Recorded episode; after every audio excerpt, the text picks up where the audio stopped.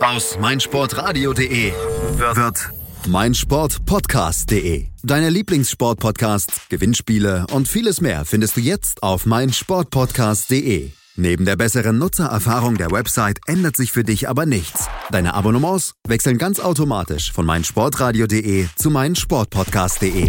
Du bist noch kein Abonnent? Einzelne Serien, Themen und ganze Sportartenfeeds warten auf dich. Schau vorbei und klick dich rein auf meinsportpodcast.de. 90 Plus On Air, der Podcast rund um den internationalen Fußball auf meinsportpodcast.de. Herzlich willkommen hier bei 90 Plus on Air auf meinsportradio.de. Wir blicken zurück auf das Wochenende in der Premier League. Der elfte Spieltag stand an und nach diesem Spieltag, da stehen noch drei Teams mit weißer Weste an der Spitze. City, Chelsea und Liverpool. Dazu gleich mehr. Erstmal stelle ich euch unseren heutigen Experten vor. Es ist der gleiche Experte wie jede Woche bei der Premier League. Natürlich, wer auch sonst? Chris McCarthy von 90 Plus. Hallo Chris. Hallo. Und wir schauen auf die Spiele des Spieltags. Das Duell zwischen Arsenal und Liverpool, das 1 zu 1, das hatte Chris ja schon mit Julius am Wochenende dann ausführlich besprochen in einer Einzelanalyse. Chris, deshalb brauchen wir da nicht unbedingt noch mit drauf eingehen. Deshalb lass uns gleich mal auf das Duell quasi der Verfolger hinter den internationalen Plätzen aktuell gucken auf Bournemouth gegen Manchester United. Die beiden trafen aufeinander bei Bournemouth. Bournemouth mit einer guten Serie in dieses Spiel gegangen. Vier Spiele in Folge nicht verloren gehabt. Drei Siege waren da drunter gegen United kam dann diese Serie allerdings zum Erliegen, obwohl Bournemouth richtig gut in diese Partie gestartet war. Führung erzielt hat und auch sonst eigentlich mehr vom Spiel hatte. Ja, und es war, wie man schon irgendwie vermutete, ähm, gerade am Anfang so ein Spiel auf Augenhöhe. Das hört sich natürlich ähm, seltsam an, wenn man von Bournemouth und Manchester United spricht. Doch so gut ist Bournemouth momentan eingestellt, ähm, so taktisch diszipliniert und auch mit so viel Intensität spielen die Cherries momentan. Da war klar, dass United wirklich Probleme haben würde. Es war eine schwere Aufgabe. Aber man muss ähm, fairerweise sagen, nach dieser ersten halben Stunde, fast schon der gesamten ersten Halbzeit, wo Bournemouth wirklich United alles abverlangte, äh, setzte sich dann bei United dann doch die individuelle Klasse durch. Und in dem Fall war es mal wieder Martial, muss ja schon sagen, mal wieder. Denn wenn einer trifft bei United in den letzten Wochen, dann ist es mit ziemlich großer Wahrscheinlichkeit der Franzose. Ja, und es ist irgendwie ein bisschen sinnbildlich auch, dass bei ihm sich die Klasse durchsetzt, ähm, denn dass Martial ein guter Fußballer ist, das wussten wir. Ähm, lange gab es ja die Probleme mit Mourinho und äh, er kam am Anfang auch nicht so mit dem Wechsel ähm, ins Old Trafford hundertprozentig zurecht. Aber seine Klasse setzt sich durch. Die setzt sich dann auch gegen Bournemouth durch, wo der Franzose wirklich aus dem Nichts heraus eiskalt das 1 zu 1 machte. Und ähm, das war dann die komplette Wende des Spiels. Genau, denn danach drehte United mehr auf, spielte besser. Bournemouth hatte zwischendurch immer noch mal eine Chance, aber es war United, die dann wirklich vor allen Dingen in der zweiten Halbzeit den Ton angaben. Diese Führung oder dieser, dieser Ausgleich nach, der, nach dem frühen Rückstand, natürlich balsam für die Seele, aber wahrscheinlich gab es auch wieder eine heftige Kabinenansprache. Das kann auch sehr gut sein, ja, weil United war wirklich am Anfang ziemlich überfordert. Also Bournemouth überrumpelte United komplett und hätte auch schon höher führen können. Und dann fand Mourinho anscheinend wieder in der Halbzeit die passenden Worte. Aber ich denke auch, dass dieses 1-1 durch Martial, das, das raubte irgendwie ein bisschen Bournemouth diese Unbekümmertheit. Und diese Unbekümmertheit, die, die zeichnet Bournemouth momentan auch einfach so aus, dass man dann so befreit aufspielt, egal gegen wen, mutig und äh, ja, voller Leidenschaft. Und danach hatte Bournemouth viel mehr Respekt gegenüber United und das war dann irgendwie auch fatal, weil ähm, da raubte man sich dann selbst die größte Stärke und auf der anderen Seite United blieb ruhig, wartete auf die Gelegenheiten, die sich dann mit den Räumen auch ergaben und äh, ja, es war zwar spät, aber United konnte dann doch noch alle drei Punkte mitnehmen. Das erst in der Nachspielzeit durch Rashford, der hatte dann tatsächlich doch noch getroffen vorher, knapp eine halbe Stunde vorher, da hatte er aber auch eine Riesenmöglichkeit, wo er dann doch ja für einen Torjäger jetzt nicht unbedingt äh, ja so besonders äh, glücklich aussah. Ja, umso beachtlicher war dann der Siegtreffer, denn beim ersten Tor, da konnte äh, Bournemouth noch zweimal von der Linie klären. Da war er etwas überhastet. Da hätte er cool bleiben müssen, den Ball einfach ins Eck schieben, aber er drosch dann einfach drauf und schoss da einen Bournemouth-Spieler einfach auf der Linie an. Und im Gegensatz dazu merkt man, dass er dann vielleicht auch ein bisschen dann aus der Aktion gelernt hat, denn in den letzten Minuten der Nachspielzeit war es, glaube ich, schon, Ähm, da war es eine ähnliche Situation, aber Rashford zögert. Äh, er bleibt sogar kurz vom Ball weg, da er sieht, dass äh, Begovic, der Torwart von Bournemouth, sich bewegt und dann schiebt er wirklich eiskalt ein. Also das war dann schon wieder im Stil eines Topstürmers und ja, man kann es ihm, glaube ich, verzeihen. Äh, 21 Jahre alt, der Junge, ähm, er, er entwickelt sich sogar während einer Partie. Definitiv. Und Manchester United scheint sich während der Saison zu entwickeln. Ja, und ähm, das ist etwas, das geht ein bisschen unter, aber ich, ich finde, da, das, da gebührt auch Mourinho viel Respekt, denn du hast es angesprochen, gerade in der Halbzeit findet er oft die passenden Worte und man merkt auch, dass diese äh, Geschichten in den Medien ähm, er, hat, er hätte die, die Kabine verloren, den Rückhalt der Mannschaft verloren. Das ist absoluter Quatsch, denn wenn man die Spiele sieht, dann merkt man, United spielt zwar nicht überragend und auch offensiv sieht das mau aus, aber die Mannschaft zerreißt sich weiterhin auf dem Platz, gibt alles für ihn und dann mit den Anpassungen kämpft man sich irgendwie wieder zurück und holt die Punkte. Also das ist auch dann schon irgendwie lobenswert. Und offensiv mau, das ist ja irgendwo dann auch Mourinho-Style. Eben, ja, das kommt dazu. und äh, aber auf der anderen Seite, man merkt in den letzten Spielen versucht er wenigstens wieder etwas aggressiver, mutiger zu spielen. Also vielleicht kommt dann doch noch ein bisschen die Offensive zurück. Und die Liebe zu Martial scheint er auch langsam entdeckt zu haben. Ja, und wie angeschnitten, der Martial ergibt ihm auch einfach keine andere Wahl. Er hat jetzt, glaube ich, vier Spiele in Folge getroffen und ähm, da kannst du noch einfach nicht rausnehmen. Und so langsam scheint sich dann Mourinho auch wirklich mit Martial anzufreunden. Rein spielerisch ähm, merkt man, dass er über links nicht so viel äh, beisteuert, ähm, aber er ist eben sehr produktiv und vor allem sehr abschlussstark. Und eine Mannschaft wie United, die in der Regel weniger Chancen kreiert, da ist es natürlich Gold wert, weil Martial einfach sehr effizient ist. Wir gucken auf Chelsea gegen Crystal Palace. Chelsea zu Gast bei Chris, nee, zu Hause gegen Crystal Palace 3 zu 1 gewonnen und für Chelsea war es dann auch das elfte Spiel in Folge ohne Niederlage. Das ist für die Blues dann auch ein kleiner Rekord. Ja, ähm, das ist, glaube ich, die, der beste Auftakt eines Trainers seit 30, 40 Jahren oder mhm. sowas für Sari. Also das ist schon ziemlich beeindruckend. Ähm, hätte nicht gedacht, dass Chelsea so schnell unter ihm äh, ja, sich an diesen neuen Stil anpasst, aber ähm, die belehren uns eines Besseren. Gerade defensiv sind sie auch sehr organisiert und ähm, gegen Crystal Palace war man gar nicht mal so sehr auf der Höhe. Also es war ein ziemlich ausgeglichenes Spiel lange Zeit. Äh, Crystal Palace war sehr passiv, wartete auf Kontergelegenheiten, wenn man jetzt wirklich einen Stürmer in den Reihen hätte, hätte man Chelsea vielleicht sogar bestrafen können, aber es waren eigentlich nur Flügelspieler auf dem Platz. Aber auch hier, Chelsea blieb dann auch gelassen im Stil einer Topmannschaft und, und wartete dann ab und bekam dann auch die Gelegenheiten. Genau, 32. Minute, Morata dann mit der unterm Strich verdienten Führung. Ja, äh, insgesamt schon, ähm, aufgrund der Spielanteile schon. Und aber trotzdem für Crystal Palace sehr, sehr ärgerlich. Man, man spielte wirklich defensiv eine sehr überzeugende Partie. Und da wurde man beim ersten Fehler dann direkt bestraft. Ähm, war sehr schlecht geklärt von Tompkins. Mhm. Und somit blieb die Kugel im Strafraum dann heiß und Morata staubt ab. Also bitter für Palace dann ausgerechnet mit so einer Unachtsamkeit in Rückstand zu geraten. Morata ja auch momentan gerade einen Lauf bei Chelsea, hat jetzt auch Saisontreffer 3 und 4 in diesem Spiel erzielt. Den vierten gab es später. Vorher gab es aber zunächst erstmal den Ausgleich, denn auch wenn äh, Crystal Palace Fehler machte, auch, äh, Chris, äh, auch Chelsea war davor nicht gefeit. Äh, David Lewis, ein bisschen zu langsam gegen Townsend? Ja, zu langsam und auch ähm, ich persönlich bin jetzt kein riesen David Luiz-Fan. Er hat äh, Defizite, die sind momentan so ein bisschen kaschiert, finde ich, wenngleich er natürlich äh, momentan in recht guter Form ist. Aber da merkt man, dass er manchmal ja dazu tendiert, äh, zu sehr den Ball zu verfolgen, anstatt die Übersicht zu haben, wo sein Gegenspieler steht. Also da darf er auf keinen Fall rausrücken in diesem Moment und Townsend äh, nutzt das dann eiskalt aus zum 1 zu 1. Irgendwie hat er sich das Palace dann auch verdient, weil Chelsea mhm. nach der Führung noch mehr irgendwie den Zug rausnahm äh, zeitweise und Palace weiterhin kompakt verteidigte und dann auch auf diese Chance hoffte. Aber äh, letztendlich war es dann doch nicht so viel wert.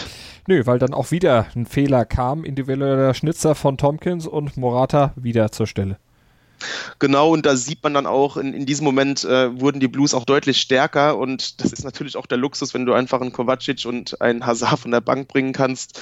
Ähm, das belebte natürlich das Spiel der Blues ungemein und man merkte auch, Palace wird immer nervöser und deswegen dann der äh, erneute individuelle Fehler bei einer Standardsituation wieder ausgerechnet Tompkins.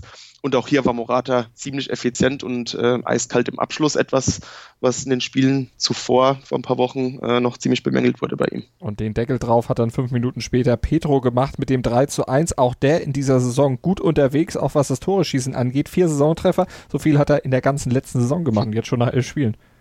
Ja, der blüht richtig auf unter Sari, ist auch so ein typischer Sari-Typ, klein, quirlig, ähm, aber auch sehr laufstark, also machte sehr viele Meter in dem Spiel gegen Palace und belohnte sich dann auch für seine tolle Leistung mit dem 3 zu 1, auch ein sehr sehenswerter Treffer, klasse Abschluss und äh, letztendlich ähm, geht das auch natürlich absolut auch in Ordnung, dieses 3 zu 1 für Chelsea.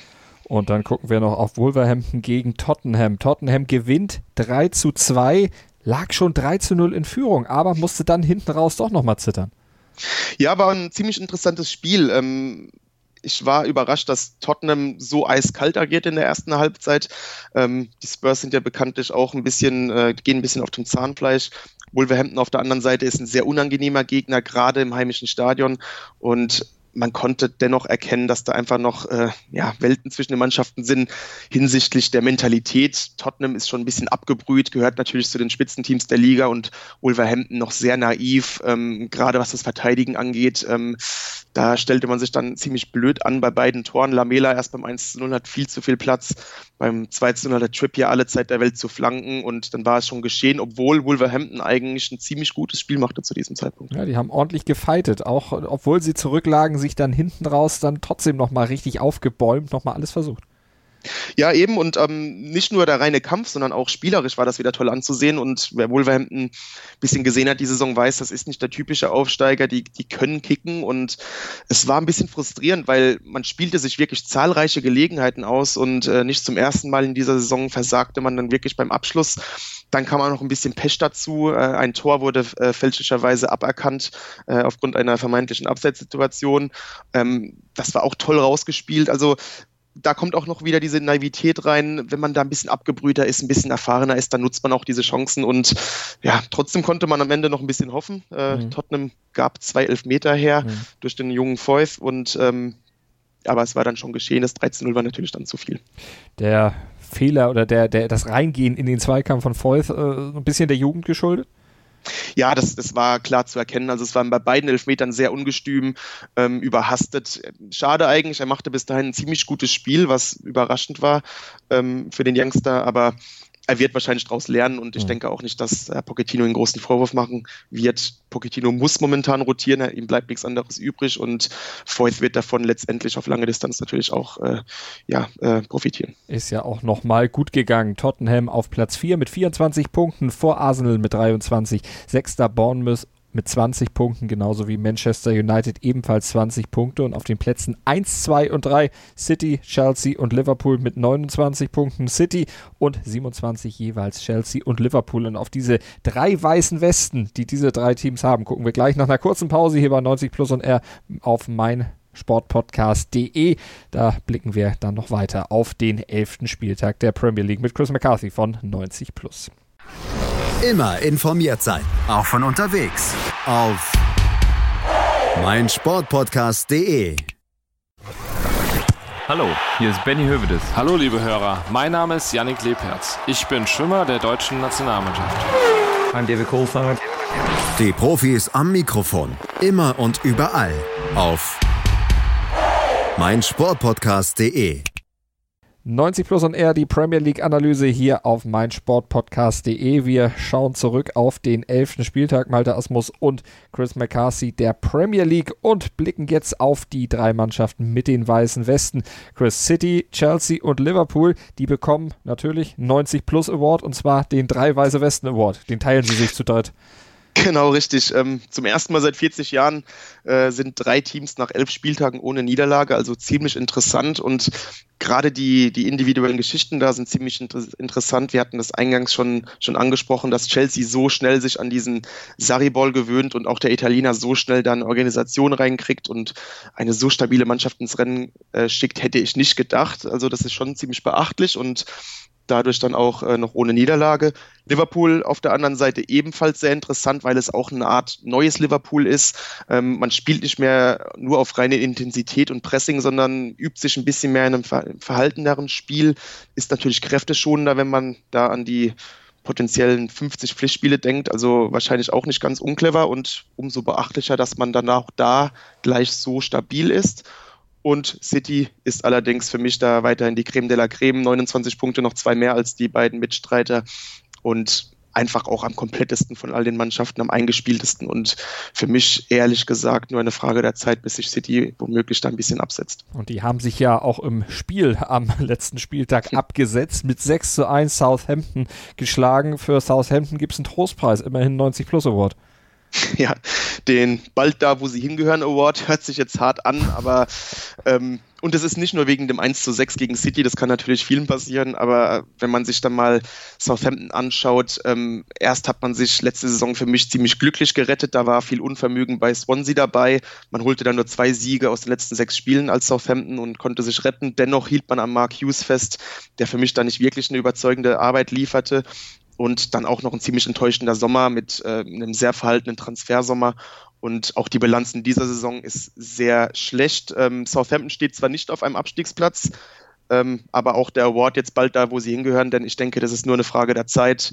Ein Sieg aus den ersten elf Spielen, äh, Torverhältnis von 7 zu 20 und wirklich rein gar nichts, ehrlich gesagt, in dieser Mannschaft, was mir momentan da groß Hoffnung mhm. macht angefangen beim Trainer sogar. Aber immerhin sechs Tore von diesen 20 Gegentoren dann gegen City, also in einem Spiel nur kassiert. Ansonsten, das schmälert natürlich dann diese Tordifferenz auch nochmal gewaltig. Das haut dann richtig rein ins Kontor. Ja, das stimmt natürlich, aber es ist natürlich auch so ein Moment, wo man dann wirklich auf, auf dem Boden ja. der Tatsachen sitzt und äh, kann natürlich auch äh, einen gewissen Effekt geben, dass man da noch mehr das letzte Fünkchen Selbstbewusstsein verliert. Zumal man ja sowieso sechs Niederlagen in dieser Saison schon kassiert hat, nur ein Sieg. Platz 16 aktuell für Southampton. Der Trend zeigt nach unten. Der Trend bei Newcastle dagegen, der scheint vermeintlich jetzt nach oben zu zeigen. Äh, sie sind zumindest raus erstmal aus den Abstiegsrängen, stehen auf Platz 17, haben den ersten Saisonsieg in diesem Jahr feiern können. Das war dann auch mal ganz wichtig für Newcastle. Die haben nämlich gewonnen mit 1 zu 0 gegen Watford und dafür gibt es den Durchatmen Award.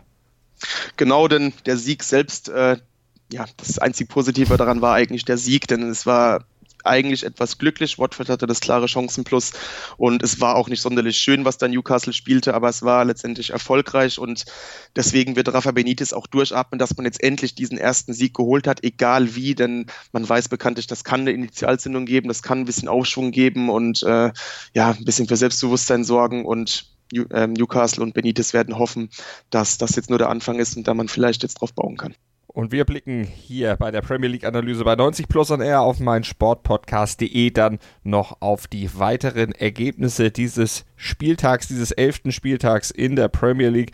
Und da sehen wir dann nochmal, Cardiff verliert 0 zu 1 gegen Leicester im Spiel 1 nach dem Tod von Mr. Vichai.